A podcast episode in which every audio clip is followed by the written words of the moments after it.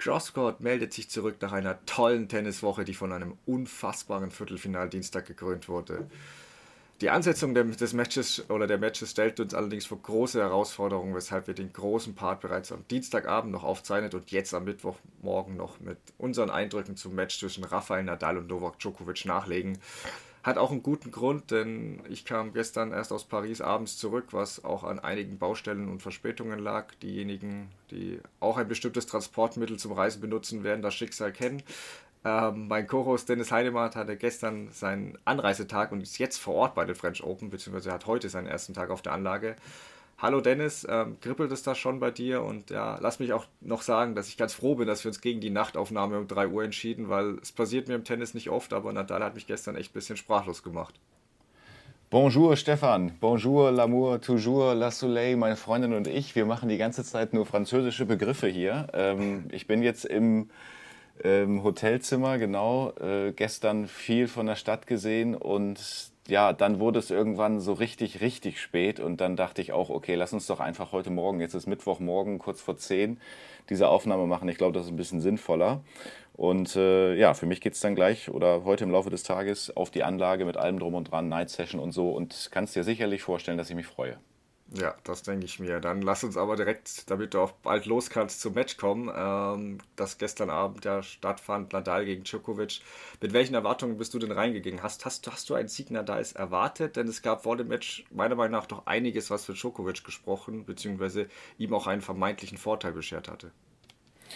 Ja, ich bin da so wie, wie wahrscheinlich ganz viele reingegangen. Alle haben gesagt und geschrieben, Djokovic ist fit, ähm, der ist einfach körperlich in einer sehr guten Verfassung. Er kam mit dem Sieg aus Rom und ähm, ich glaube, allen ging das so, dass man gedacht hat, okay, Nadal bis hierhin gutes Turnier gespielt, schwierige Aufgabe gegen Ogier Aliassim gemeistert, gerade mal so über fünf Sätze, aber Djokovic viel weniger Kraft gelassen und ich habe ihn auch im Laufe der Tage äh, dreimal kommentieren dürfen, äh, Djokovic, und ähm, war schon beeindruckt, wie souverän er da durchgegangen ist. Und eben weil er die, die Körner ähm, sparen konnte, dachte ich natürlich auch, ja, das wird wahrscheinlich nichts. Vor allen Dingen im letzten Jahr haben sie auch gegeneinander gespielt. Und ähm, das hat äh, Djokovic dann gewonnen. Also ich bin schon da reingegangen und dachte, dass das wahrscheinlich schwierig wird. Umso erstaunlicher, wie das Ganze gelaufen ist. Wie ging es dir? Ähnlich. Also ich, ich war nach dem Match zum Beispiel wirklich am überlegen, ob das das oder der Sieg gegen Medvedev die größte Leistung von Nadal in dem Jahr war, weil klar, aufgrund des wundersamen Comebacks von 0-2 Sätzen und der ganze Turnierverlauf mit Nadals ja, Seuchensträhne in Australien über die Jahre ist das wahrscheinlich nicht zu toppen. Aber dieses Match stand dem meiner Meinung nach nicht viel nach, weil ich bin ehrlich, ich hatte es nicht getippt. Ich weiß, Nadal, 13-maliger Champion in Paris, unumstritten der Beste der Geschichte auf Sand. Und ja, man ärgert sich, man hätte es eigentlich besser wissen müssen, aber es war so eine schwierige Vorbereitung für ihn. Die Verletzungen, der Rippenbruch, äh, die Geschichte mit dem Fuß. Ähm, das sah gegen Shapovalov hat das wirklich übel ausgesehen. Ähm, wir haben vergangenes French Open gesehen, du hast angesprochen, dass es gegen Djokovic eben nicht reicht, wenn der Fuß sich da im Laufe des Matches nach langer Zeit ein bisschen stärker meldet. Ähm, hatten damals ja einige als Ausrede gesehen, obwohl es nicht von ihm, sondern den Turnierverantwortlichen gekommen war. Und für mich hat das Gäste-Match auch gezeigt, ein größtenteils fitter Nadal ist bei den French Open nicht einmal von Djokovic zu besiegen. Ähm, und es gibt halt aber noch eine andere Sache, die mich glauben ließ, warum Djokovic doch vorne wäre vor dem Match. Ähm, die Ansetzung ähm, so spät. Also ich dachte, dass Nadal schon Tagschicht äh, größere Chancen hat. Klar, Djokovic liebt nachts auch nicht, kein Thema, ist mir bewusst. Aber ich bleibe dabei, dass Nadal normalerweise mehr schadet. Ähm, ich weiß, er hat 2020 ein super Finale gegen Djokovic bei kalten Bedingungen im Oktober gespielt. Als Gegenargument kann man aber dann auch wieder 2000, also vergangenes Jahr 2021 hernehmen, wo Nadal sich doch schwerer wurde, je kälter es wurde. Und Djokovic ist sich da wohl auch nicht sicher, hat zumindest seine Meinung geändert, weil vor einer knappen Woche hat er noch erzählt, dass er und Nadal sich verschiedene Ansetzungen wünschen, wenn sie aufeinandertreffen. Und da wissen wir alle, dass Nadal tagsüber bevorzugt, das hat er mehrmals gesagt. Also kann Djokovic nur gemeint haben, dass er lieber nachts gegen Nadal spielt. Gestern meinte er dann nach dem Match plötzlich, dass Nadal die Bedingungen in der Night Session gar nicht schaden würden. Also er sieht nichts und also ich finde, der Ball wird langsamer, Bedingungen schwerer, springt weniger hoch ab. Also inwiefern das Nadals Spiel nicht beeinträchtigen soll auf Sand, weiß ich nicht. Aber es kann schon sein, dass Djokovic länger brauchte, um sich daran zu gewöhnen. Er hatte seit Runde 1 keine Nightsession gespielt, was aber ja auch sein eigener Wunsch war, da sich gegen den kleinen Diego Schwartzmann da mit äh, hohem Ballabsprung natürlich im Vorteil sah und da lieber auf Long Land spielen wollte als Night Session. Ist ja auch schon bezeichnet. Ähm, für mich war aber auch ein Problem von Djokovic, weil du hast das angesprochen, dass er da so durchgecruised ist. Und das kann auch ein Nachteil sein. Nadal hatte mit Felix Auger-Aliassime einen super Gegner, der ihn getestet und da auch gestählt hatte. Und für Djokovic war das, glaube ich, schon eine Umstellung von, äh, von Schwarzmann, der leider überhaupt nicht in Form ist und da auch nicht gut spielte, auch zu Power Nadals. Und die ersten anderthalb Sätze haben das, hat Djokovic schon gebraucht, aber haben auch gezeigt, dass Nadal der beste Sandplatzspieler überhaupt ist. Also es war super Sandplatztennis, soweit es die abendlichen Bedingungen noch zugelassen haben. Klar muss er dann äh, das 4-0 machen im zweiten Satz. Da hatte Djokovic echte Downphase und war ja eher sarkastisch unterwegs. Da holt ihn Nadal ein bisschen zurück ins Match und danach steigert sich Djokovic, wird stärker. Wirklich, das war dann, das war dann wieder groß von Djokovic, wie er da sich zurückgefeitet hat. Nadals Bewegung wurde auch ein bisschen, also die Bedingungen wurden, wurden kälter. Ähm, Nadals Grundschläge hatten nicht mehr den gleichen Pep, weil Djokovic kommt zwar mit Nadals Spin besser klar, aber es fällt ihm auch deutlich schwerer, Kontrolle zu übernehmen, wenn, wenn die Bälle extrem hoch abspringen und alles. Und Nadals, der Druck auf Nadals ersten Aufschlag wurde dann so groß, äh, es fehlte seine Länge und die Bewegung, was ich erwähnte, wurde eben auch schlechter. Ob das jetzt am Fuß lag, er hatte ja mal so ein schmerzverzerrtes Gesicht in Richtung Box gemacht, keine Ahnung, weil es ging ja danach wieder. Vielleicht hat er auch das Match am Sonntag kurz gespürt. Man kann ja mal so eine Downphase haben. Ganz normal hatte Djokovic auch. Fakt ist, Nadal verliert diesen Satz nach, nach deutlicher Führung. Und ich hatte Flashback zum Halbfinale 2021, wo das Match ja nach dem dritten Satz ähnlich verlaufen war. Ähm, wie ist es dir da gegangen? Hat, hattest du da wirklich noch gedacht, dass Nadal wieder zurückkommt da?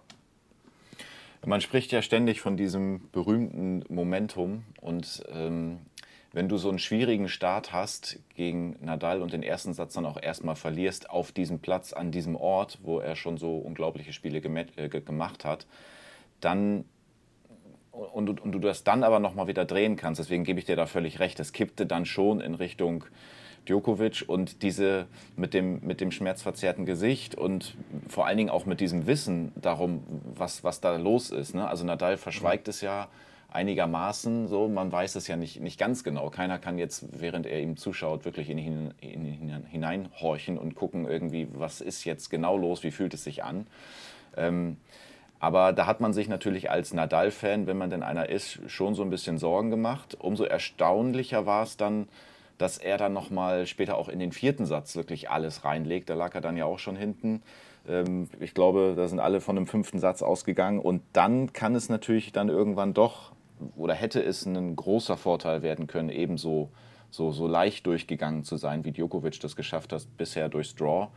Aber wir wissen ja, fünfter Satz ist ja nun mal nicht dazu gekommen und ähm, von daher ist das auch eigentlich alles, ist alles egal. Es ist einfach, weiß ich nicht, wir, wir gucken uns das bis nachts tief in die Nacht an und sind da so begeistert und am Ende schafft er es in vier. Es ist wirklich beeindruckend. Ja, also beeindruckend ist das richtige Wort, das hätte ich auch gesagt. Ähm, er hat direkt zu Beginn des dritten Satzes wirklich nochmal alles reingelegt. Wir wissen noch nicht, was passiert wäre, wenn das nicht gleich geklappt hätte mit dem Break, aber was mich erstaunte, dass Djokovic darauf irgendwie nicht vorbereitet schien. Also er kennt ja Nadal. Inzwischen, glaube ich, ganz gut nach 59 Duellen.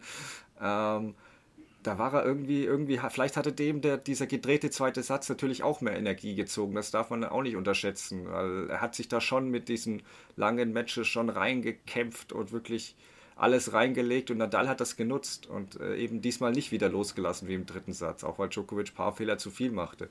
Und genau vierter Satz hast du ja, hast du ja perfekt äh, angesprochen schon. Ähm, das schien es echt zu laufen, weil es gibt, glaube ich, viele Spieler, die bei 0-3 im vierten Satz nach den Strapazen des Vormatches auch das Match schon, was ja enorm intensiv war, den einfach hätten laufen lassen dann. Ja, genau. Und Nadal bleibt dran, Djokovic hat auch nicht so gut retourniert, wie ich ihn schon kannte. Der war jetzt nicht nah dran am Doppelbreak. Und ähm, ja, Djokovic Aufschlag war auch nicht immer so da, aber im vierten Satz hat er ihn teilweise sogar, fand ich, etwas gerettet, weil ich fand ab Mitte des Satzes Nadal den besseren Spieler, aber Djokovic hat da teils schon gut serviert, also gerade in jenem Aufschlag, in dem Djokovic geprägt wurde, was erstmal paradox klingt, aber ich meine am Anfang, also Nadal hat jeden Punkt gewonnen, da wenn es einen halbwegs neutralen Ballwechsel nach dem Return gab. Djokovic hatte dann aber irgendwie die ersten vier Punkte vor allem dem Ausschlag zu verdanken und Nadal blieb da dran, biss sich fest und holte sich dann das Break. Und dann, klar, folgte der Tiebreak und wir kennen alle Djokovic, diesen Ich mache keinen Fehler mehr Modus. Den gab es aber gestern definitiv nicht im Tiebreak. Lag auch an Nadal, der einfach aktiver war, mehr Winner schlug. Ähm, und Djokovic fand da nie den Rhythmus. Klar, schnell stand es 1-6 aus seiner Sicht. Und dann wurde es plötzlich nochmal eng bei 4-6. Da hattest du schon Gefühl, okay, fängt Nadal jetzt an zu grübeln. Er hat noch einen Aufschlag, dann serviert Djokovic. Und dann, wenn du den Satz verlierst, dann, kann, dann ist es wirklich ganz schwer nochmal, das, das sich davon zu erholen. Und ich weiß nicht, ob du an Karma glaubst oder dich noch daran erinnerst, wie Djokovic voller Zorn auf die Netzkante eingedroschen hatte vorher. Publikum hat natürlich gepfiffen, da sie eh zu Großteil für Nadal waren. Ähm, mich hat es jetzt nicht so gestört, wie gesagt, besser als irgendwie Bälle durch die Gegend zu pfeffern. Aber genau jene Netzkante eben hat Nadal mit einem seiner Schläge in diesem Ballwechsel getroffen und der Ball ist danach schön lange ins Feld geflogen. War nicht der direkte Punkt, aber der hätte natürlich auch ganz leicht ins Aussegeln können. Aber die Netzkante hat sich wohl auch gedacht, äh, dem Typen, der da auf mich eingedroschen hat, helfe ich sicher nicht. Ähm, das war jedenfalls dann der Matchball. Also ich fand es ganz kurios. Ähm, ja, aber ich kann Nadals Leistung auch kaum in Worte fassen. Also zweimal hintereinander vier Stunden Matches gewonnen nach der Vorgeschichte. Also hat ja nicht nur Djokovic besiegt, sondern irgendwie den Spielplan, die Wettquoten, alle, alle Vorhersagen. Ähm, ja, Nadal meinte dann auch, dass es ihm hilft, dass diese, eben dieser spezielle Fußdoktor für diese Erkrankung da vor Ort ist. Ähm, Djokovic sagte ja auch, dass Nadal in wichtigen Momenten der bessere Spieler gewesen war. Also stimme ich ihm im vierten Satz völlig zu. Fürs ganze Match finde ich es fast zu leicht, weil im dritten Satz hat Nadal zehn Punkte mehr gemacht. Also das waren nicht nur die wichtigen Momente, da war Nadal einfach überall der bessere Spieler. Im ersten Satz sehe ich es ähnlich. Ähm, da hat Djokovic die Starts einfach zu sehr verpennt. Äh, was Djokovic aber auch sagte, war eben diese Night Sessions, dass die für ihn viel zu spät starten, das Fernsehen diktiert. Und das ist leider die Welt, in der wir leben. Nadal sah das ähnlich, also äh, es ist für ihn auch ohne Zweifel zu spät, aber eben ein Teil des Geschäfts. Ich bin völlig der Meinung der beiden, kann ich schon mal vorwegnehmen, aber ähm, unabhängig von dem Match auch und, und, der Ansetzung, weil jeder wusste, dass das nicht in 1,5 Stunden vorbei ist, weil beide sind jetzt auch nicht die allerschnellsten beim Servieren. Ähm, aber bevor ich noch kurz was dazu sage, auch mit Eindrücken vor Ort, wie ist denn deine Haltung zu den Night Sessions hier in Paris? Du wirst ja in Kürze auch noch selbst eine erleben. Ja, also irgendwie finde ich es. Ähm einerseits finde ich es wirklich gut, dass Morris Moda mal sagt, wir müssen hier mal was verändern. Das ist ja nicht die einzige Sache, die sie verändert, die sie angeht. Ich verstehe es auch aus, aus Sicht der Veranstalter, weil es ist ja das beste Beispiel. Ich bin jetzt kurz davor, auf die Anlage zu gehen und ich freue mich natürlich, dass es dann da eventuell nochmal so einen Break zwischendurch gibt. Vielleicht ist dann noch, liegt da nochmal eine Stunde dazwischen, wo man nochmal irgendwie ein bisschen was machen kann, aber da kommt eben dann noch was. Dann äh, geht die Sonne langsam aber sicher unter, ähm, es wird dunkel, äh, diese Flutlichtatmosphäre, das ist so einfach so aus Veranstaltungssicht irgendwie was Besonderes. Ähm, ich habe es dann ja auch in den TV-Übertragungen oft gesehen, dann auch die Kamera von oben und so, das sieht einfach natürlich schön aus. Aber ähm, es ist, ja, es ist schon so, dass, dass es dann kühler wird und dass die, die äh, Spiele dann von der Art und Weise, wie sie laufen können, natürlich ähm, nicht mit denen zu vergleichen sind.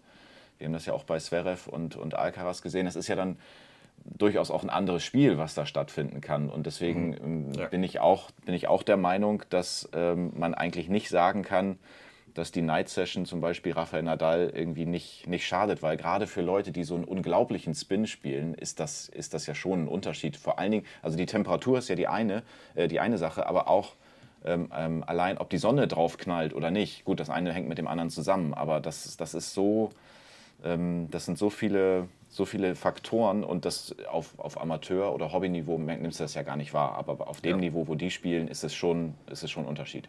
Ja, nee, also ich hatte ja ein gutes Match, Night Session mit Tsitsipas gegen Musetti, wenngleich die fünf Sätze jetzt nicht ganz so spannend war, wie sie klangen, weil der Italiener nach zwei Sätzen wieder mal sehr abbaute. Aber du kommst halt auch um halb zwei heim. Wir waren zum Glück gelaufen gestern, weil da ist wieder ein totales Taxi- oder Uber-Chaos ausgebrochen. Ähm, die Night Sessions sind meiner Meinung nach auch völlig überteuert. Es ist nur ein Match und du zahlst teils nicht viel weniger als für drei am Tag auf dem Court oder vier auf dem Long Lane also mich stört ja schon das Wort Night Session. Was, was für eine Session hat denn nur ein Match? Also, und klar, in Australien und New York gibt es die auch, da sind es aber eben zwei Matches in der Nacht. Ja. Und du müsstest halt in Paris eigentlich früher starten, nicht erst um zwölf und dann halt noch ein Damenmatch vielleicht mehr platzieren. weil sonst kann es funktioniert halt nicht, wenn du, wenn du bei den Herren Best of Five in den ersten Runden bleibst. Ähm, ein Problem oder ein großer Unterschied ist es auch, du hast die Temperaturen erwähnt und auch was das für Spielunterschiede macht, absolut richtig alles. Ähm, es ist halt auch für die Zuschauer, es ist in Australien na nachts angenehm warm.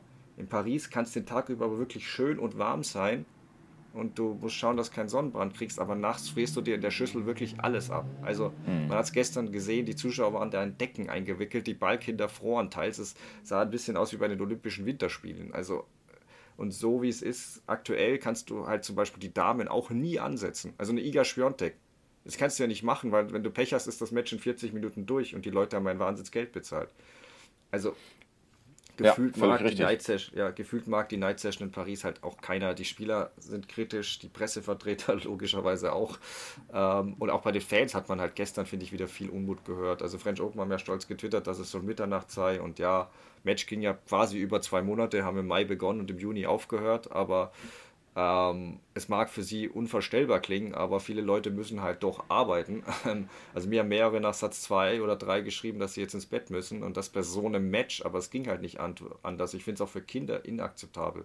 Du hast die größten Aushängeschilder und Vertreter des Sports abseits von Federers, die hier Werbung für den Sport machen und kein Kind kann es eigentlich sehen.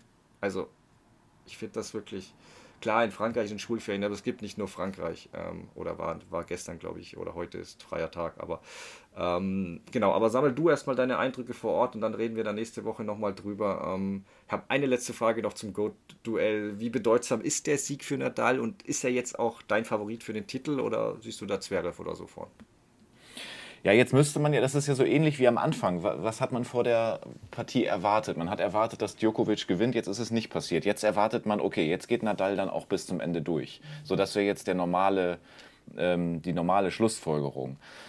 Aber auch da äh, muss man wirklich jetzt vorsichtig sein, weil ähm, Zverev hat ein super Spiel gegen Alcaraz gemacht, der vielleicht nicht seinen allerbesten Tag hatte, aber trotzdem war es eine sehr gute Leistung von Zverev. Und an einem, an einem guten Tag, wenn der Aufschlag passt bei Zverev, ähm, ich meine, er hat Nadal schon auf Sand bezwungen. Es ist immer noch mal was anderes, ob es dann über drei, vier, fünf Sätze geht, als vielleicht über nur zwei oder drei. Das ist klar. Ähm, Vorteile sicherlich dann doch irgendwie mit allem drum und dran bei Nadal, aber es ist nicht so, dass ich mir das gar nicht vorstellen kann. Also ich gehe jetzt nicht da rein und denke, äh, kann den nicht bezwingen. Und, und dann müssen wir halt mal gucken, was dann von unten noch kommt. Ne? Also der Sieger aus der Partie hat dann wahnsinnig gute Chancen für, für Nadal möglicherweise die, die 22 zu holen und für Zverev, ja, wer weiß, vielleicht, vielleicht geht da ja doch mal was. Ähm, hm, nicht so, nicht so, sollte man nicht so früh abschreiben, Zverev, glaube ich, vor dem ja. Duell. Ja, also es ist ähnlich, man muss Nadal schon vorne sehen jetzt. Er ist der beste Standplatzspieler der verliebten Länder. Gut, das ist er so oder so. Ähm, egal, wer da noch übrig ist. Aber die Frage ist natürlich, wie steckt er das Match weg? Es war jetzt das zweite längere Match, ähm, passt gesundheitlich alles. Dann ist er die Nummer 1 ohne Zweifel. Aber direkt dahinter würde ich auch Zverev schon anordnen. Und natürlich, der braucht wieder einen überragenden Ausschlagtag. Aber dann kann er Nadal schon gefährlich werden. Es wirklich, wenn der Aufschlag kommt, da der erste und der zweiten nicht ständig wackelt, dann ist, dann ist er auch für die besten Spieler der Welt kaum zu breaken. Und er scheint ja wirklich gerade auf einer Mission zu sein. Ich zeige es allen, die mich abgeschrieben haben und äh, Alcaraz ständig abfeierten. Also ich bin da sehr gespannt auf, Duell, auf das Duell und ja, wie du sagst, der Sieger ist dann natürlich auch der Favorit im Finale. Heißt nicht, dass er dann schon vorher gewonnen hat, weil er hatte auch ein anstrengendes Programm. Ähm, ah, ich bin auch gespannt, wem in Deutschland dann mehr Tennisfans die Daumen drücken. Klar, also Gelegenheitstennisgucker werden sich wahrscheinlich in der Mehrheit auf Zwerge schlagen.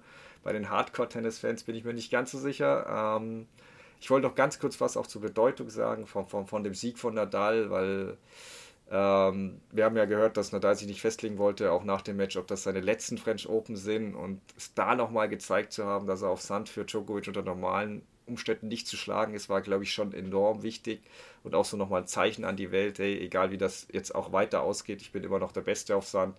Und weil für mich, sorry an alle anderen, aber ich glaube schon, dass das, das, das Turnier das, das Highlight war. Das, es, es wird nicht besser gehen, aber lassen wir uns überraschen, mal gucken. So, jetzt der erste Teil unserer Aufnahme, den wir aus Zeitgründen kurz nach der Zverev-Partie äh, aufgezeichnet haben. Zu diesem Zeitpunkt, jetzt kennen wir den Ausgang von Djokovic gegen Nadal noch nicht. Also lass uns daher gerne über die Zverev-Partie reden, Dennis. Ähm, wow, was war das für eine Leistung? Ähm, Was sagst du zu dem Sieg gegen Carlos Alcaraz? Hast du da irgendwie damit gerechnet oder völlig überrascht geworden? Das ist genau die richtige Frage, ob ich damit gerechnet habe oder nicht. Es, es, kam tatsächlich für viele und somit auch für mich schon unerwartet, weil ja, wir wissen ja eben alle, was, was Carlos Alcaraz in der letzten Zeit gespielt hat. Wir wissen auch, dass bei Alexander Zverev in der Vergangenheit nicht alles so extrem rund gelaufen ist. Ähm, und deswegen war das irgendwie, ja, ich will nicht sagen komplett aus dem Nichts, aber es war schon anders als erwartet.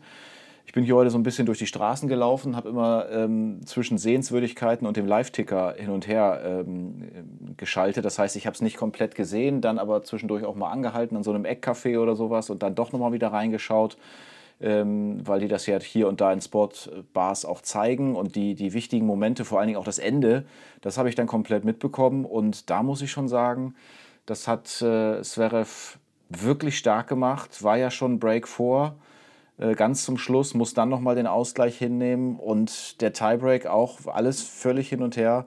Ich hätte tatsächlich gedacht, kannst du ja auch gleich gern sagen, wie es dir gegangen ist, ich hätte gedacht, das geht dann noch in den fünften und dann weißt du nie, was passiert aber dass er das dann da noch reinbiegt mit dieser letzten Rückhand, die Linie runter da als Return, das war schon richtig stark.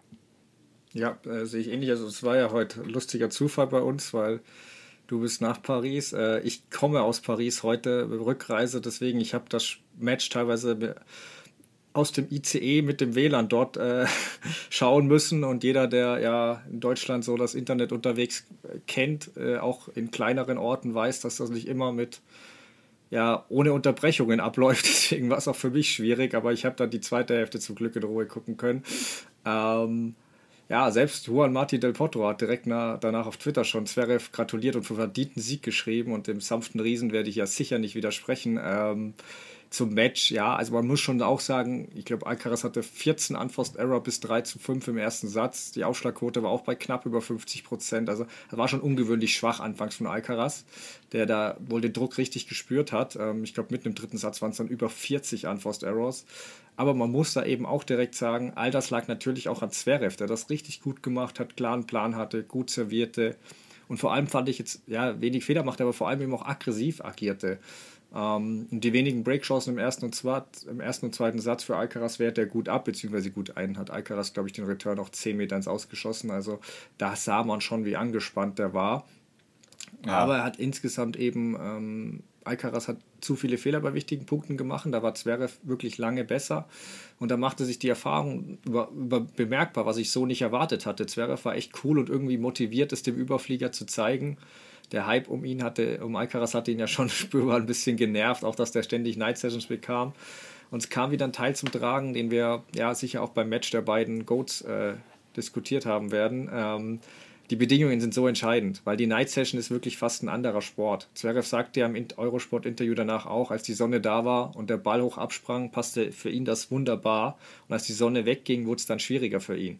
Und so im fünften Satz, ich hätte den auch erwartet, äh, bin ich bei dir. Ähm, Gerade auch, weil ich, äh, weil ich ihn Tiebreak ein bisschen mutiger fand, Alcaraz. Ich hätte da leichte Vorteile bei Alcaraz gesehen, ähm, der ja auch die Night Session gewohnt war. Dreimal hat er sie gespielt. Und das einzige Nicht-Night Session-Match von, von Alcaraz war gegen Ramos Vinolas, wo er fast gescheitert wäre. Ähm, ja, also ich, ich, fand aber schon, dass Zverev das wirklich im vierten Satz, als er den dritten ein bisschen unglücklich verliert, wo dann Alcaraz ein super Returnspiel hat, wirklich da aktiver wurde. Klar, auch Alcaraz steigerte sich, die Stops wurden besser, deswegen den vierten Satz fand ich echt gut. Dann bekommt Zverev aber das, ja, das mit dem Doppelfehler das Break geschenkt und, und, und kann es wieder nicht ausservieren. Und da dachte ich schon wieder, okay, geht das wieder los? Sehen wir wieder den alten Zverev, der gegen so einen ja, großen genau. Gegner bei Grand Slams nicht die Nerven behält. Also ähm, wir kennen ja alle die Bilanz gegen Top-10-Spieler, die, die null Siege. Ähm, das, und das war halt wieder so ein Beispiel, wo man dachte, aber der Tiebreak war dann gut.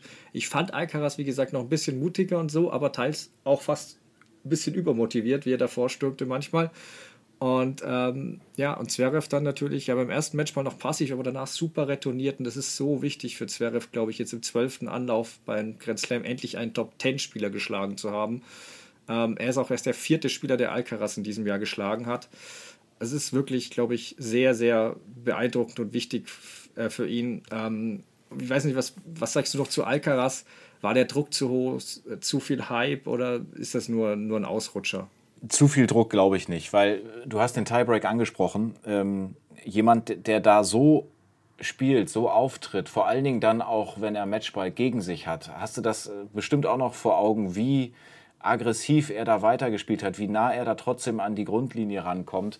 Und das machst du nicht, wenn du irgendwie das Gefühl hast, oh Gott, ich bin hier kurz vorm Verlieren und ich mache mir selbst so einen Druck und ich muss doch eigentlich und die ganze Welt schaut auf mich. Ähm, vielleicht ist das sogar, das wird er jetzt natürlich nicht hören wollen, aber vielleicht ist das sogar ganz gut in Anführungsstrichen für ihn, weil dieser Mega-Hype dann erstmal wieder ein bisschen nachlässt und er sich ein bisschen nochmal neu sammeln kann. Und ich fand das auch vorher schon gut, dass er gewisse Turniere ausgelassen hat, dass er nicht alles spielt. Ähm, deswegen würde ich nicht sagen, dass das jetzt irgendwie, dass er an sich selbst oder an den Erwartungen gescheitert. Ich bin, ich, ich bin nach wie vor sehr, ähm, sehr begeistert von ihm, wie er sich gibt, wie er auch mit schwierigen Situationen äh, umgeht auf dem Platz. Das war das erste Mal seit längerer Zeit, dass ich ihn dann auch mal hier und da habe hadern sehen, weil er einfach unzufrieden gewesen ist, dass er gewisse Bälle nicht getroffen hat, dass das Timing nicht so da war. Die landeten dann manchmal im Netz und so, äh, gerade in den ersten beiden Sätzen. Aber so insgesamt, und das ist ja eigentlich das, worum es geht, ähm, habe ich nicht das Gefühl, dass er äh, an dem Druck scheitert. Ja, da spricht schon an. Also ja, er hat ja schon im zweiten Spiel seine Unzufriedenheit lautstark ausgedrückt. Ähm, aber ja, alle, die jetzt erwarten, irgendwie, oder ja, dass wir jetzt plötzlich da total Wiederkehr machen von dem Hype-Train. Also, ähm, ja, ich hätte erwartet, dass er Zverev schlägt, gebe ich ehrlich zu. Ähm, aber super Leistung von Zverev. Der hat es wirklich gezeigt, hey, die, die mich abschreiben, zu früh. Ich glaube, wir hatten ja auch gesagt, dass wir ihm schon noch einen Grand Slam zutrauen, äh, Zverev, aber eben, ähm, dass Alcaraz ihn überrot hat. Ähm, er braucht aber auch, was man gesehen hat, eben bei allem Wunderkind und so weiter, auch etwas Erfahrung. Ich meine, es ist nicht so leid, die beiden Goats sind auch noch da. Ich meine, auch ein Djokovic hat ja nicht gleich seinen dritten Grand Slam gewonnen. Also ähm, er braucht noch etwas, etwas mehr Zeit. Ich glaube aber nicht mehr viel. Wimbledon müssen wir mal sehen erwarte ich ihn jetzt, ich habe ihn auf Rasen noch zu wenig gesehen. Würde mich jetzt wundern, wenn er das gleich direkt da auf Rasen einsteigt. Normalerweise braucht das ein paar Jahre, bis du da wirklich dich wohlfühlst. Ähm, aber bei den US Open würde ich ihn sofort wieder zu einem der Top-Favoriten zählen. Also ich, ich glaube wirklich, dass das jetzt eine Sache ist, von der er, lernen, von der er lernen wird. Ähm, vielleicht wird sich der Hype auch ein bisschen mehr ins normale, ins Normalmaß begeben, aber ich glaube immer noch, dass er die Zukunft des Herrentennis ist. Vielleicht kann aber Zverev da jetzt auch eine Rolle mitspielen, wenn er jetzt äh, hier den Durchbruch richtig in Grand Slams äh, schafft. Da müssen wir noch abwarten. Ähm, was machen wir denn aus der unteren Hälfte? Haben wir ein bisschen drüber letzte Folge ja schon gesprochen, ob es einen gerechten Sieger geben kann, wenn falls der da Reiher kommt. Ähm, anfangs waren die großen Namen alle, sind alle durchgegangen. Klar, klar Tsitsipas mit etwas mehr Debüt oft. Ähm, Im Achtelfinale hat es ihn dann aber erwischt und Medvedev auch. Hat dich das sehr überrascht und, und, und wer ist denn für dich der überraschendste Name bei den verbliebenen vier der unteren Hälfte, also Cilic, Rublev, Ruth, Rüd und Hune. Leute, bei der Aussprache bin ich ehrlich nicht sicher. Ähm, da hat er zuletzt sogar Wozniacki als ein Dänen ist angeblich falsch aufgesprochen. Also das heißt nicht Rune, aber ja, du weißt, wen ich meine. Ja, ich, Wer hat dich denn am meisten Ich denke überrascht? mal, dass ja, ja, ich denke mal, das ist schon okay, wenn man den so ausspricht. Ähm, ja, man könnte jetzt ja theoretisch sagen, wenn man das alles so sieht, mich, äh, also dass einen Cilic am meisten überrascht hat, aber äh, finde ich gar nicht. Also natürlich ist es trotzdem äh, überraschend, dass Cilic mit 13-0 gegen Medvedev gewinnt. Gerade auch, weil Medvedev vorher stark gespielt hat, hat ja äh, überhaupt keinen Satz abgegeben, aber auch Cilic war in einer guten Verfassung.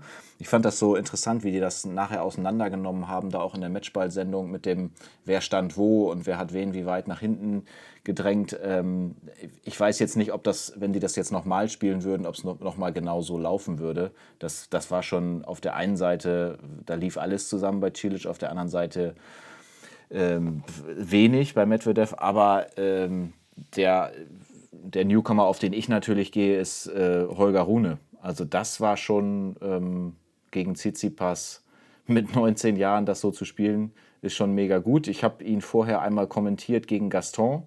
Das hat mir sehr gut gefallen. Klar, Gaston, der ist ein bisschen spielerisch immer unterwegs und äh, trifft jetzt vielleicht auch nicht in jedem Moment die, die spielerisch beste Entscheidung, aber ähm, der macht einfach Spaß. Ne? Den kannst du, kannst du wunderbar angucken. Ähm, was Rune da mit seiner Vorhand macht ähm, und wie er sich aus gewissen Situationen wieder befreit, das ist schon wirklich stark. Und wir haben ja auch ähm, in der letzten Folge darüber gesprochen, über dieses Erstrundenduell gegen Shapovalov, äh, wo mhm. wir gedacht haben, na, was ist denn das? Und dann nimmt er den tatsächlich da irgendwie auf Platz 12 mal eben mit 3-0 raus. Dann legt er gegen Laxonen nach, dann kommt Gaston, Tsitsipas und jetzt gegen Rüd. Ich, da bin ich auch nicht so sicher. Das läuft dann in der Night Session auch. Keine Ahnung, ob da nicht vielleicht auch was geht. Ja, also ich finde, du hast das mit, mit Cilic sehr gut erklärt. Wenn gleich also ich gebe zu, ehrlich zu, vor dem Turnier, wenn du mich gefragt hättest, die vier, ich glaube, ich hätte Cilic am wenigsten da erwartet. Ähm, vor, er vorher, Madrid, ja. ja. er hat in Madrid gutes Match gegen Zverev, aber Monte Carlo, zweite Runde, Estoril, erste Runde, Madrid, zweite Runde, Italien Open, Achtelfinale. Hat in vier Landplatzturnieren vier Matches gewonnen. Ich weiß, wie gut er spielen kann. US Open Sieg 2014, alles gesehen. Aber er war so lang verletzt und weg vom Fenster ein bisschen, schon fast, ja, so wie Andy Murray, also so einen richtigen Run, ich habe ihm nicht zugetraut. Ich weiß, dass letztes Jahr schon etwas besser war von ihm als, als die Jahre zuvor. Ähm, er war ja für viele bereits abgeschrieben. Ich, ich, ich hatte das so jetzt nicht erwartet. Äh, klar, gegen Medvedev, gut. War die Frage, wann, wann die Hass, der Hass von Medvedev auf Sand wieder durchkommt. Ähm, hat sich ja lange gut geschlagen und eine Runde weitergekommen, als ich getippt hat. Ähm, ähm, ja, also Rüd hätte, hatte ich mir ins Viertelfinale schon vorgestellt bei dem Turnier. Ähm, das würde ich sagen, dass ich das äh, habe ich auch im Bracket so getippt.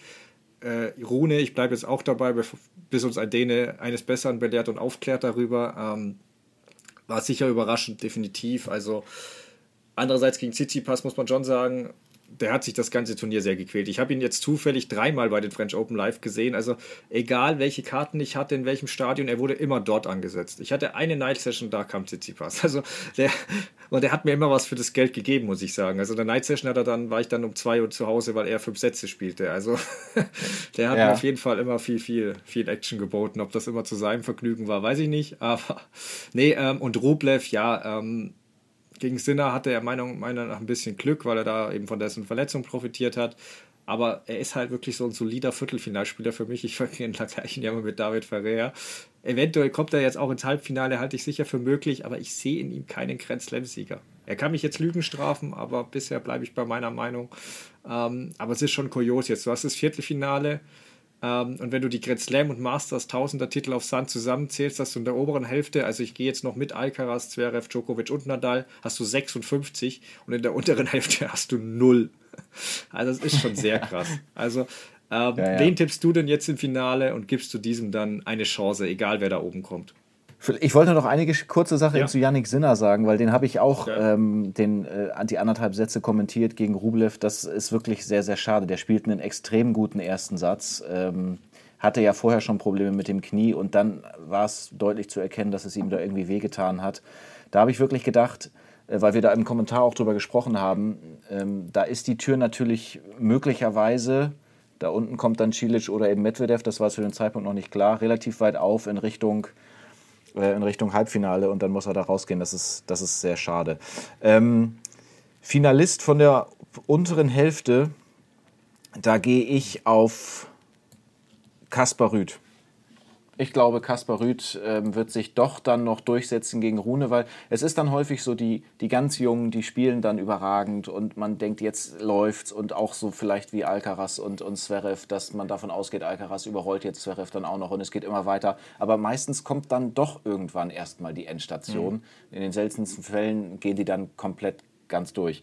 Also ich, ich glaube, ich könnte mir vorstellen, dass Kaspar Rüth das schafft.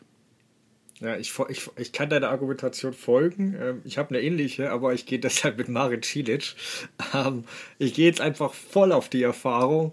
Der, der war schon im Grand Slam-Finale sogar zwei, der, der kennt das wie gesagt, Rublev, ich, ja, er wird mich, er wird mich irgendwann schon eines Besseren belehren, vielleicht diesmal hier, ähm, aber ähm, ich traue ihm nicht und äh, ja, und bei der oberen Hälfte, bei dem oberen Duell bin ich mir zu unsicher, wer da weiterkommt, deswegen ich gehe einfach all in auf Marin Cilic, auch wenn ich mir nicht sicher bin, ob der Körper es so lange noch durchhält, aber wenn, dann so wie der serviert hat und so, ich, ich, ich sage jetzt einfach Cilic. Ähm, Nee, dann nach der Werbung werden wir dann noch über das Turnier der Damen sprechen, unsere Highlights des Turniers und ein wenig auch über meine Eindrücke und Erkenntnis von vor Ort in Paris. Also bis gleich.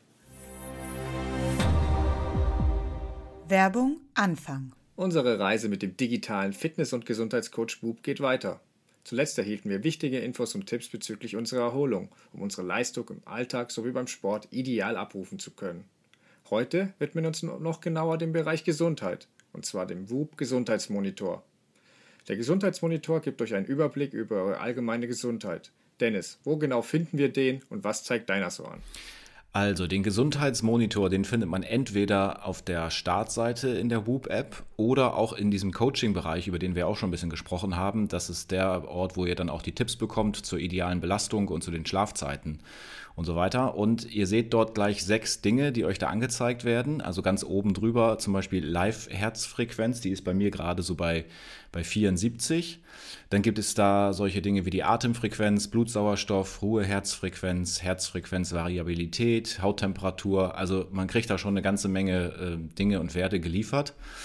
Äh, und dazu dann auch immer ähm, sieht man gleich, ob es sich in einem grünen Bereich verhält oder nicht. Und ähm, bei mir ist da gerade alles in grün. Ist es bei dir auch so oder hast du gerade irgendwo was anderes, was nicht grün ist? Auch bei mir ist alles im grünen Bereich und war es bisher zum Glück auch immer. Ähm, die Atemfrequenz liegt so bei 13,6 und auch die Hauttemperatur ist jetzt zwar minimal höher bei mir als im Schnitt, was einfach an der Wärme liegt aktuell. Aber selbst wenn WUB einmal ungewöhnliche Werte feststellen sollten, gibt es euch eine Warnung und die möglichen Gründe werden auch erklärt. Äh, und keine Angst, falls ihr mit Begriffen wie Herzfrequenzvariabilität oder auch der Bedeutung der Haupttemperatur weniger anfangen könnt. Mit einem Klick erhaltet ihr sofort eine ausführliche Erklärung dazu. Und der Gesundheitsmonitor hat noch weitere praktische Eigenschaften, nicht wahr, Dennis? Auf jeden Fall. Ähm, zum Beispiel ist es so, dass man einen 30 oder 180 Tage Trend der Gesundheitsdaten mit einem teilbaren PDF sozusagen exportieren kann. Das kann nützlich sein, wenn man vielleicht mit einem Trainer zusammenarbeitet oder wenn man die Dinge mal weitergeben möchte an seinen Hausarzt. Dann kann das, glaube ich, schon mal ganz gut helfen.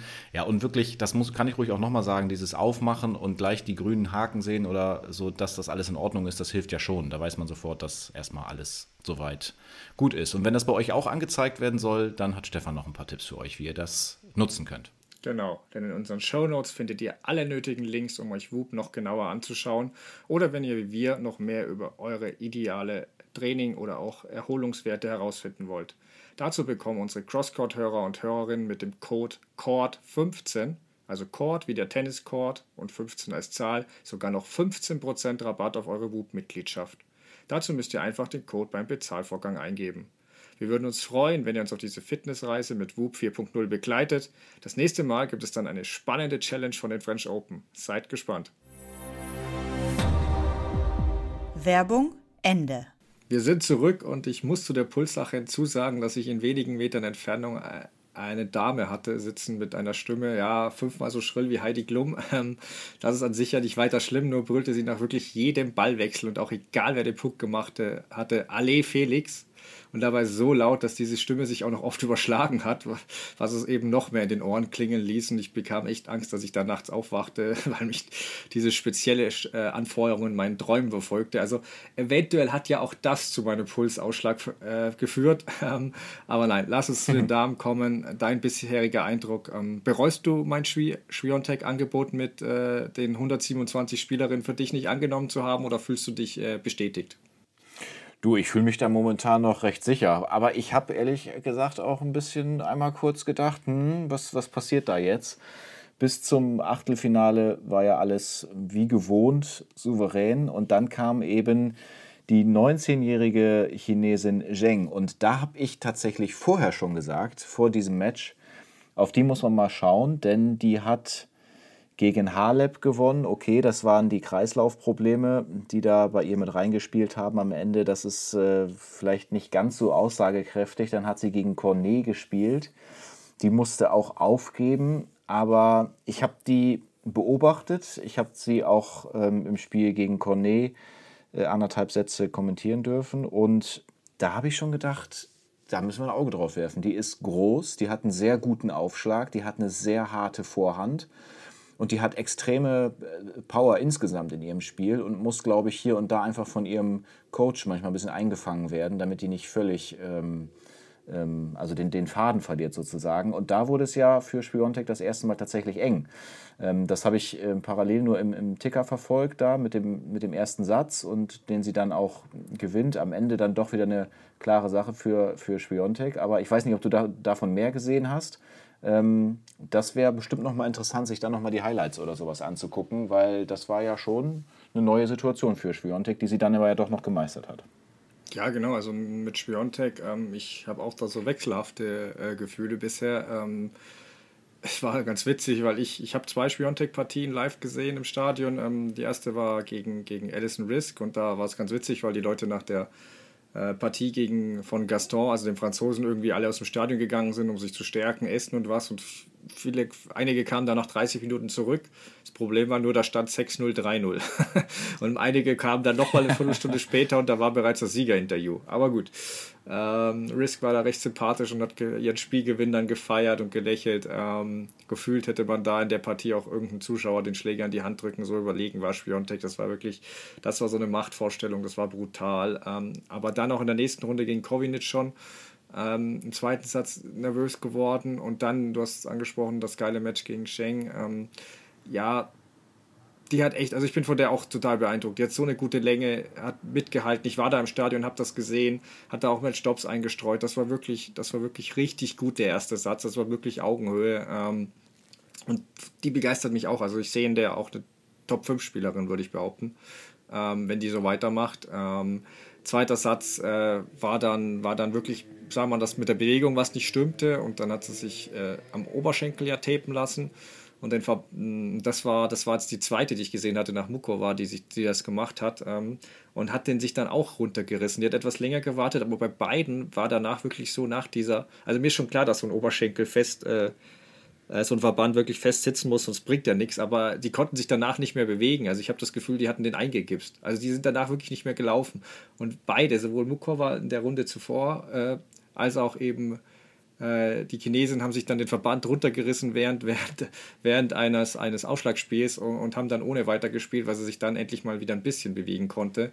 Ähm, deswegen war da der zweite Satz sehr gehandicapt dadurch, weil sie da mit dem kaum, kaum sich bewegt hat. Ähm, der dritte Satz war wieder ein bisschen besser. Sie hatte aber noch ein anderes Problem. Ihre Periode hat sie erwähnt. Der hatte sie wohl so st sehr starke Magenkrämpfe dadurch.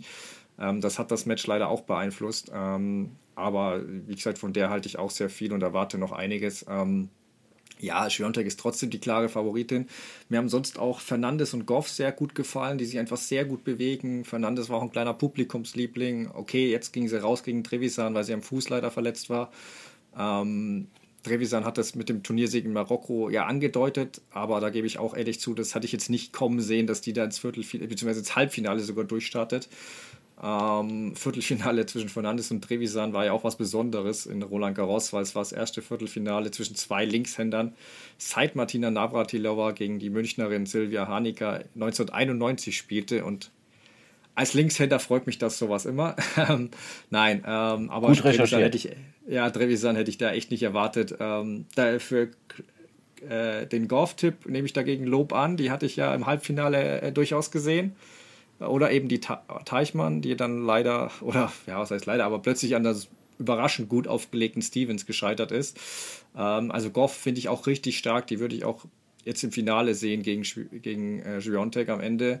Und ähm, wen man aber nicht unterschätzen sollte, ist äh, Kasatkina, ähm, also die Russin, beziehungsweise bei den French Open, die Punkt, Punkt, Punkt steht da nur neben dem Namen. die hat auf jeden Fall, also ihre Scoreline, die hat die wenigsten Spiele überhaupt verloren. Da ist wirklich fast jeder Satz 6-1, 6-2, 6-2, 6-2, 6-2. Ich glaube, der, der engste Satz war 6-3 bisher. Waren auch noch keine überragenden Gegnerin dabei, gebe ich zu. Trotzdem spielt die bisher sehr gut. Ähm, und wirklich sehr variabel und kannst damit sogar ihren wirklich miesen zweiten Ausschlag kompensieren. Also der kommt kaum mit 100 Stundenkilometer rüber. Ähm, das ist wirklich beeindruckend. Ähm, und ansonsten haben wir wieder das, ja, ist es das übliche Chaos? Das würde ich dich gern fragen. Es war jetzt das zweite Grand Slam in der Open Area, wo nur eine Top 10 Gesetzte die dritte Runde erreicht hat. Oder was die vierte, sorry. Aber es war auf jeden Fall wieder viele, viele Überraschungen dabei. Hat dich, überrascht dich das noch, dass es so extrem ist oder war das für dich ja, alles, alles wie immer? Nee, also das überrascht mich dann schon noch. Also man ist es gewöhnt, dass da äh, Favoritinnen rauspurzeln, gesetzte Spielerinnen, aber ich erinnere mich da an, ich weiß nicht, welcher Tag das war, sechster, siebter Tag oder so, da gingen schon äh, in, der, in der Kommentatorengruppe so Screenshots umher mit durchgestrichenen ähm, Spielerinnen innerhalb der Top Ten. Also es sind sechs Spieler raus, sieben Spielerinnen raus und so weiter. Und ähm, ja, das, das gipfelte dann ja noch, dass es, also dass es wirklich ja immer weiterging, ähm, mit, wenn man sich die Top Ten anguckt. Und jetzt, ich kann dir das ehrlich gesagt gar nicht so richtig sagen. Ich habe so aber auch ein bisschen gehofft, dass du das vielleicht, dass du eine gute Antwort darauf hast, weil du ja, was die Damen angeht, sowieso, finde ich, immer recht gut im Thema bist und weil du jetzt auch äh, natürlich vor Ort viel gesehen hast, weil das ist ja schon eine Situation, die noch mal mehr in diese Richtung geht, von wegen, dass, dass da alles passieren kann. Ich meine, das sagen wir schon seit mehreren Folgen, aber das ist ja nochmal eine neue Stufe, oder nicht? Ja, ich fand es in dem Fall aber ein bisschen, ein bisschen erklärbar, wenn man sich die Top Ten anschaut. Das habe ich ja in einer Folge vor dem French Open schon mal angedeutet. Also Spiontek nehmen wir alle raus, die steht über allen. Dann hast du aber Krejcikova, die ja lange verletzt war als Nummer zwei ähm, und da wirklich aus der kalten Hose da angetreten ist. Ähm, hat dann einen guten Satz gegen die Französin Perry gespielt und danach ist sie ein bisschen weggebrochen. Kurz danach war ja auch, dass sie ein bisschen äh, an Covid erkrankt ist, äh, Corona hatte und deswegen auch, ähm, ja, vielleicht auch nicht mehr körperlich durchgehalten hatte. Ähm, dann hast du eben Sakari, die ein gutes Match gegen Mukova gespielt hat, das hat mir gefallen. Da kam halt wieder bei den beiden Tiebreaks zum Trage, dass ich Sakari nicht für die nervenstärkste Spielerin halte, aber das war echt gute Qualität. Es ist echt schade, dass Mukova sich in der nächsten Runde gegen Anisimova verletzt hat, weil das war so ein geiles Match wirklich. Ähm, weil Mukova, also deren Spiel gefällt mir richtig, richtig gut. Das, das war echt top und das kann Sakari mal verlieren. Gegen Mukova ist viel besser als ihr Ranking ist. Die ist nur leider dauernd verletzt. Bei Dose hattest du die Aufgabe gegen Kudametova ähm, auch, also Verletzungen kannst du jetzt nicht vorhersagen. Konterwe ist leider komplett außer Form. Die hat auch gesagt, dass sie noch wegen ähm, Corona ähm, immer noch am struggeln ist, ein paar Wochen später. On Chabeur war total überraschend, da haben wir letzte Woche ja schon gesprochen. Ist leider immer noch eine kleine Wundertüte, auch nach dem Sieg. Sabalenka, Hit or Miss. Ähm, da war halt dann wieder eine Runde gegen Georgie, die der gleiche Typ ist. Da ging halt ein Satz alles und dann die nächsten beiden Sätze absolut gar nichts mehr. Das ist halt leider so. Die ist halt einfach unkonstant und ähnlich ist es gilt für Pliskova. Und Muguruza komplett außer Form. Ähm, Collins, Collins hätte ich ein bisschen mehr zugetraut, gebe ich zu, aber ist halt auch keine Sandblattspielerin direkt. Und ja, deswegen bist du halt schnell bei den Top Ten. Dann sind die schnell erklärbar, finde ich. Also Begula ist nur die Elf, weil die ist ja noch dabei. Die hatte ich ja auch, glaube ich, im Viertelfinale äh, erwähnt, dass ich die dafür gefährlich halte und der das zutraue. Und die Top Ten sind halt wirklich A, keine Sandblattspielerin oder B, Spielerinnen, die gerade nicht gut in Form sind. Also da kommt so ein bisschen was da zusammen. Dann waren noch die Verletzungen bei Krejcikova und Badosa. Also da kamen so ein paar Dinge zusammen, weswegen ich glaube ich das so extrem war.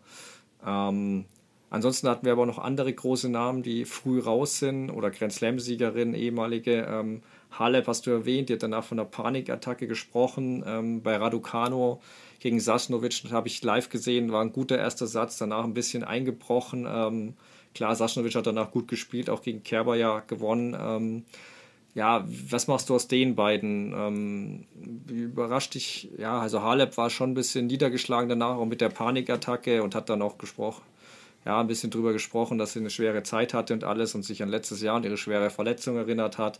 Oder Raducano, wo wir einfach immer noch überlegen, ja, war das eine einmalige Sache, die US Open, oder ist sie wirklich, ist sie wirklich der neue Star? Wie, wie, wie bewertest du das aus der beiden? Ja, bei Raducanu haben wir immer noch diese Situation, dass das mit dem Sandplatz so wenig aussagekräftig ist. Also sie hat sich ja bewusst äh, sehr positiv hingestellt und hat gesagt, ich traue mir auf Sand, obwohl ich nicht so viele Erfahrungswerte habe. Sie hatte doch, bevor sie da gestartet ist, nur im Juniorenbereich da gespielt, hat sie sich aber trotzdem hingestellt und hat gesagt, ich glaube, ich kriege das ganz gut hin. Ich glaube, der Sand könnte mir gut liegen und ich traue mir da echt viel zu. Dann ist das natürlich schwer, einfach dann auch Taten folgen zu lassen. Und ähm, ja, vor, der, vor dem Problem steht sie, glaube ich, gerade. Dann diese Trainergeschichte da im Hintergrund und ich, ich, ich sag mal so, gibt der noch mal zwei, drei Jahre. Also das war damals eine, eine tolle Geschichte im letzten Jahr, US Open Finale, völlig klar. Ähm, aber da ist ja noch Zeit. Die kann sich ja noch so viel und, und gut und weiterentwickeln und so. Und natürlich, man schaut immer, also wenn, wenn sie irgendwo angesetzt ist, dann schaut man natürlich gerne drauf. Oder das Stadion ist voll und jeder will sie sehen und sie wird gefeiert und so. Und das ist auch alles gut. Aber ähm, ich könnte mir vorstellen, dass sie einfach noch ein bisschen braucht, vor allen Dingen auf dem Belag. Ja, und Halep, die hat zum Glück den Vorteil einfach, dass sie ziemlich erfahren ist, dass sie schon älter ist und dass sie hoffentlich ähm, mit dieser Situation mit ein bisschen Abstand dann einigermaßen gut umgehen kann. Klar war sie da niedergeschlagen und das war ja auch besorgniserregend da, wenn sie da gar nicht richtig weiß, was los ist und so. Und später hat sich ja auch noch irgendwie Muratoglu entschuldigt, so, so halb. Ich habe es jetzt nicht ganz das Statement parat, aber irgendwie hat er doch, glaube ich, gesagt, dass er da auch nicht die beste Arbeit geleistet hat mit ihr. Äh, Korrigiere mich gerne, wenn das, wenn das anders war. Ähm, aber da denke ich so, Mensch, die, die hat viel erreicht, die, ist, äh, die hat eine 3 vorne stehen und ist eben nicht so jung wie Raducanu und die braucht jetzt, nimmt sich jetzt einen Moment und dann wird es schon, wird es schon irgendwie weitergehen.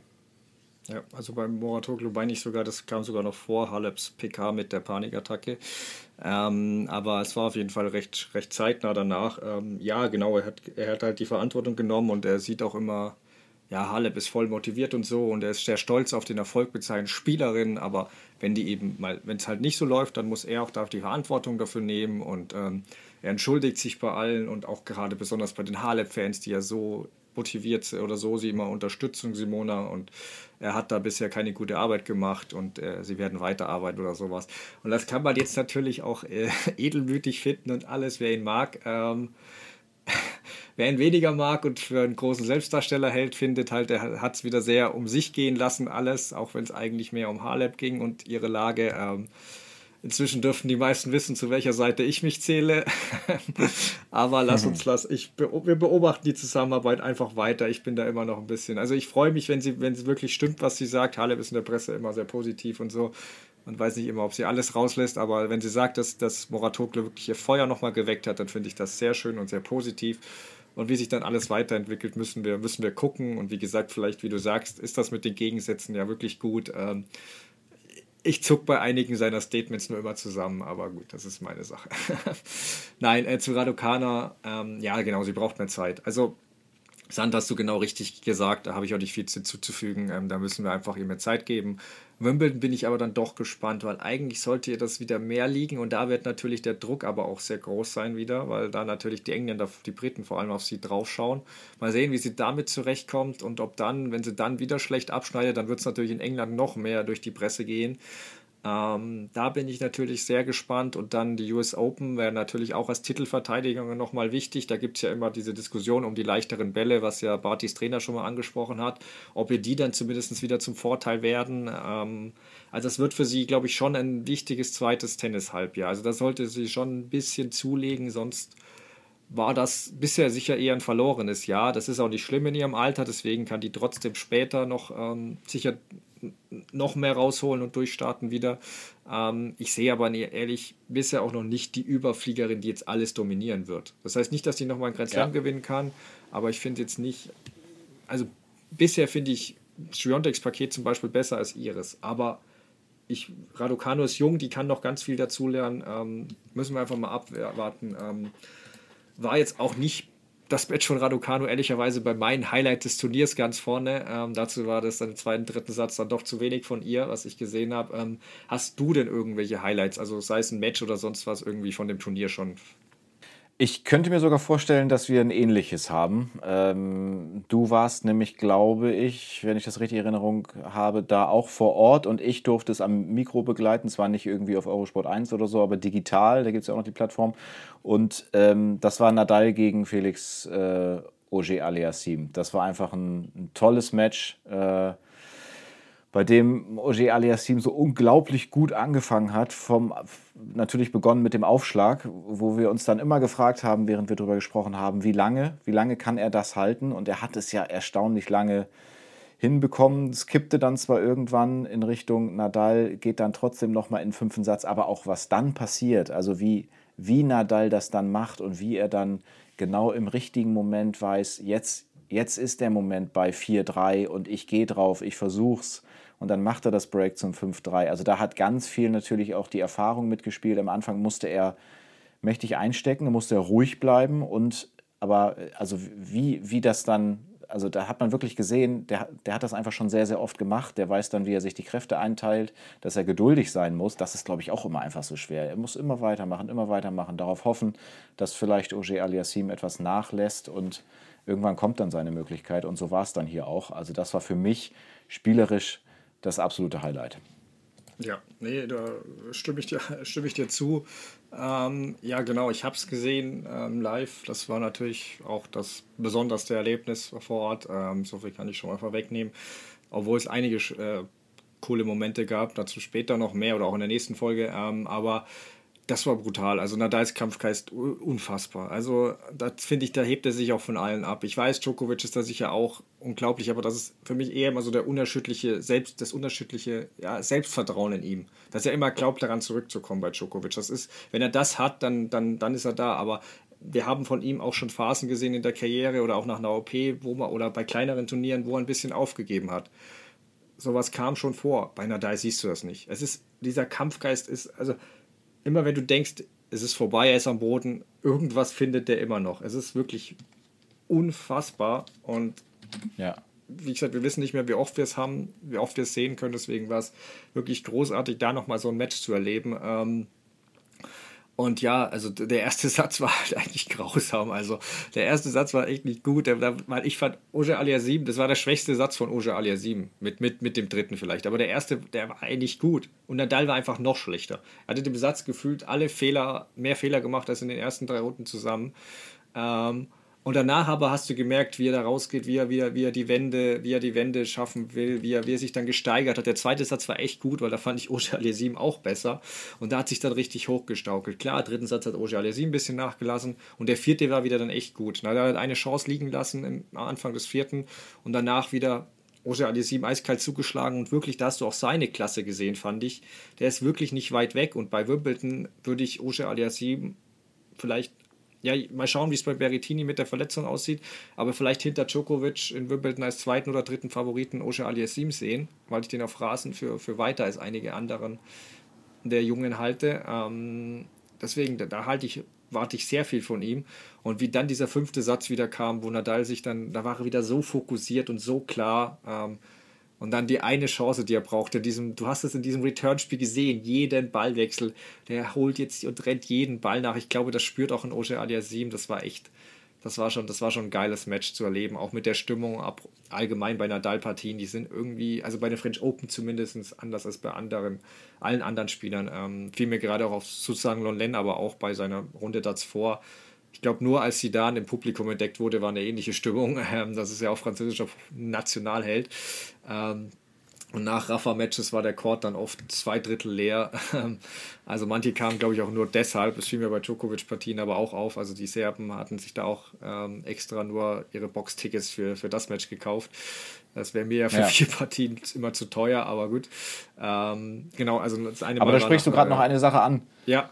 Ähm, Du sprichst noch eine interessante Sache an, da mit Nationalheld und so weiter, wegen Highlight. Also das, die Geschichte mit Zonga war natürlich toll. Dann ja. äh, Gilles, Gilles Simon, die, der da auch dann äh, das letzte Mal spielen wird mit seinen 37 Jahren, ältester Spieler im Draw gewesen.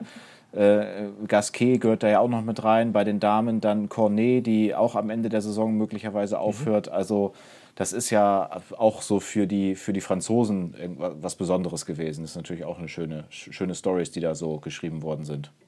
Nee, total. Ähm, klar, also das französische Publikum ist immer ein besonderes, das muss man natürlich wissen. Also ähm, klar, bei Djokovic hast du teilweise auf Leng, Leng zumindest erwähnt, wenn es da Pfiffe gab oder so. Also ich verstehe ja, dass er polarisiert und man ihn entweder gut oder weniger gut finden kann. Diese Pfiffe fand ich, finde ich immer überflüssig. Ähm, großer Sportler. Verlangt keiner, dass für ihn jubelt. Ähm, das darf jeder selbst entscheiden. Wie gesagt, wer ihn nicht mag, braucht da nicht jubeln.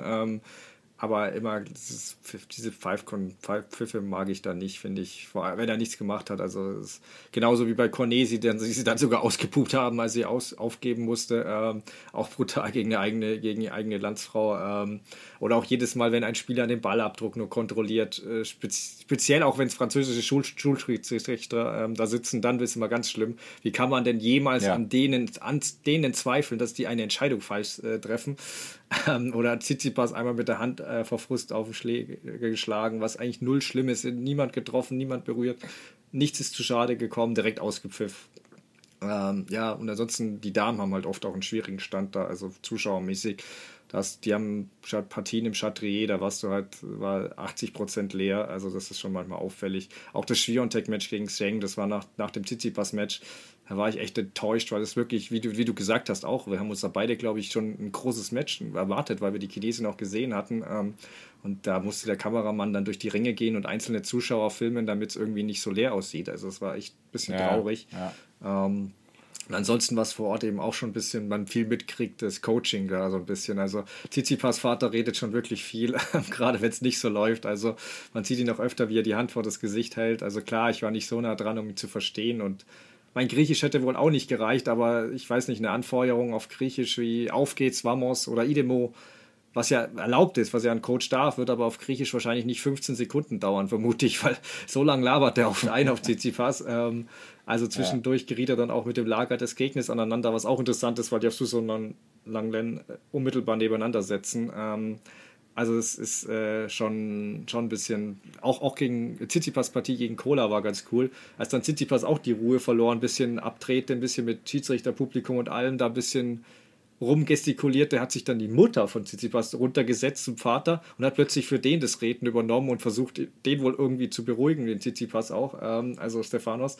Also es war echt kurios. Ähm, ja, aber mit Coaching ist, ist Tsitsipas wirklich nicht der Einzige, er ist oft nur immer so ein Beispiel. Ähm, Alcaraz hatten wir auch den Fall, ähm, da sich fast verplappert hat mit dem Coaching von Forera und es fällt schon immer wieder auf, dass da viel gestikuliert wird, deswegen kann man da mal überlegen oder finde ich auch immer wieder, ob diese Regel wirklich sein muss, weil wenn sie eh keiner einhält, aber dafür, darüber können wir dann auch nächste Woche, glaube ich, noch sprechen. Ähm, auch deine Eindrücke dann vor Ort ähm, und meine noch ein bisschen mehr erläutern. Glaube ich, hat dann nächste Woche alles noch gut Zeit. Wir melden uns ja dann direkt am Montag wieder nach dem Finale. Bei euch wird es wahrscheinlich dann Dienstag früh in eurem Feed ähm, einlaufen.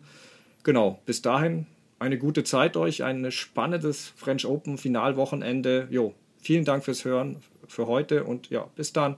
Macht's gut, ich freue mich auf die nächste Folge. Ciao.